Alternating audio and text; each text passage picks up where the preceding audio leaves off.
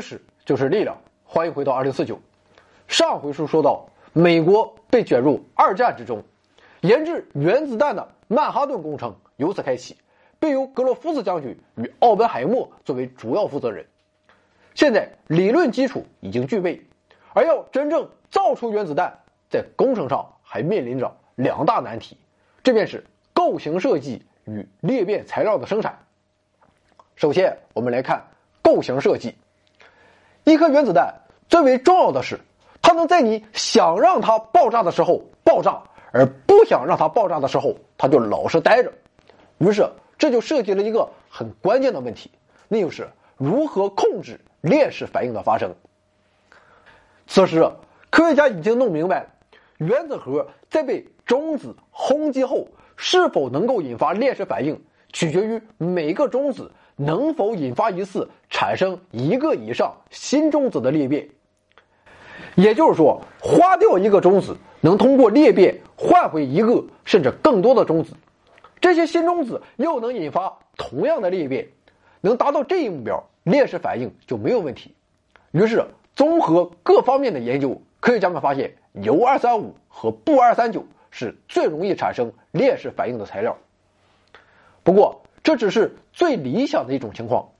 事实上，在一个中子射向铀核之后，可能出现四种情况。第一种情况是溢出，也就是裂变产生了新中子，但是新中子没有击中另外的铀核，便从铀二三五中溢出了。第二种情况是非裂变俘获。事实上，不是什么样的中子击打铀核都会引发裂变。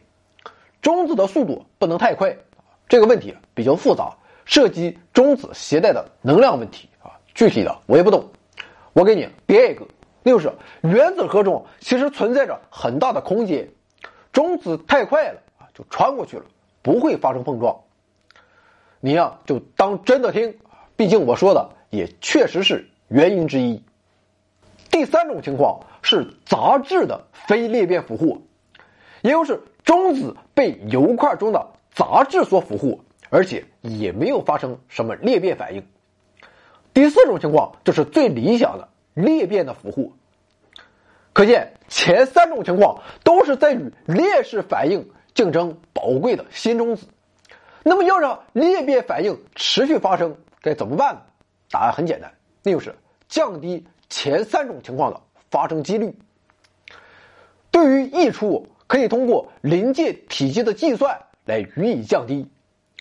铀核吸收一个老中子，可能放出 n 个新中子，那么新老中子的数量之比，我们可以记作 k。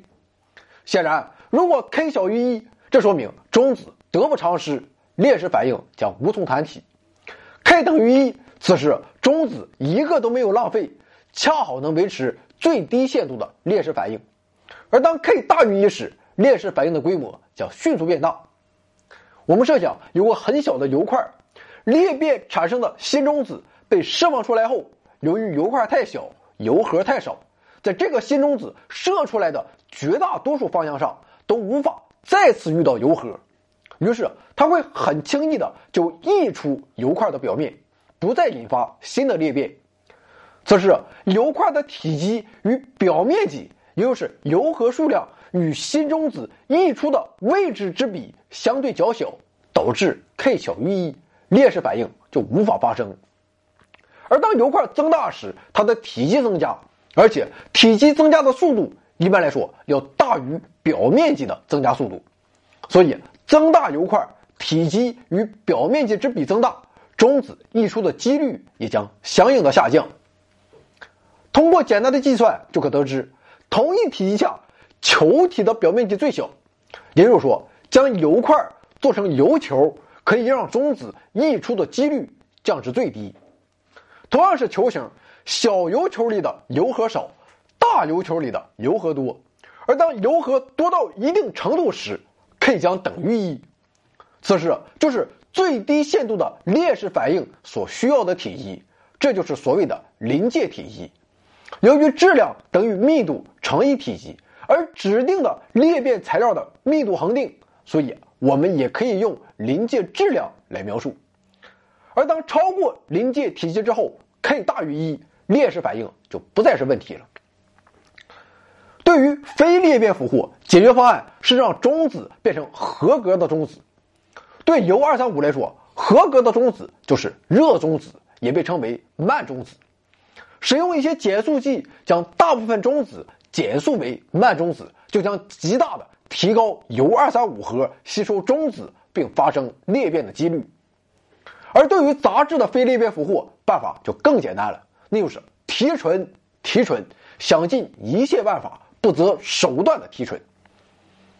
那么，综合以上，要制作一颗原子弹，就需要做好以下几件事情：做一个超过临界体积的铀二三五球，掺入减速剂，以及保证铀二三五的极高纯度。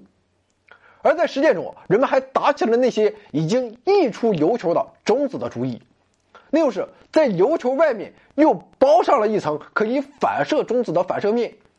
这个反射层一般用石墨、皮、重水等制成，如此一来，部分中子将被反射回去，起到了废物利用的效果，而且这样一层包装还可以减速中子。在以上这些基础之上，就可以设计原子弹的构型了。不过还有一个大问题：高纯度的裂变材料大大超过临界体积之后，可能会因自然界的本底中子辐射和裂变材料自发裂变放出的中子而引发链式反应，也就是说，如果做了个过大的铀二三五球，很可能你不用碰它，这哥们儿自己就炸了，这肯定是不行的。于是问题就变成了如何让裂变材料在需要的时刻才超过临界体积呢？简单的办法就是分别制作两个半球。合起来就超过了临界体积。循着这一思路，人们当时设计了两种构型，即枪式构型和内爆式构型。强式构型的原理就是在起爆的时刻，让一部分裂变材料像子弹一样射入另一大块材料上预定的孔槽内，在这里两部分材料紧密结合，超过临界体积，引发链式反应。内爆式构型稍微复杂一些，在起爆时，裂变材料外周的高爆炸药同时起爆，形成均匀的向心冲击波，库嚓一下将裂变材料瞬间压缩到密度极高的超临界状态，从而引发链式反应。这两种方案看起来都可行，但是谁也不知道到底哪一种能先做出来，所以啊，曼哈顿工程的做法就是两种。一起上。第一大难题这边先搞着，人们还得处理第二大难题，这就是裂变材料的生产。刚才已经说了，人们十分清楚的是，能用来做原子弹的最合适的裂变材料就是铀二三五和钚二三九。那么他们该怎么生产呢？请看下集《曼哈顿往事》超级工厂。回到二零四九微信订阅号已全面升级。微信搜索“回到二零四九”或 “back to 二零四九”，阅读节目文本，还有更多惊喜，精神的、物质的，还有你懂的。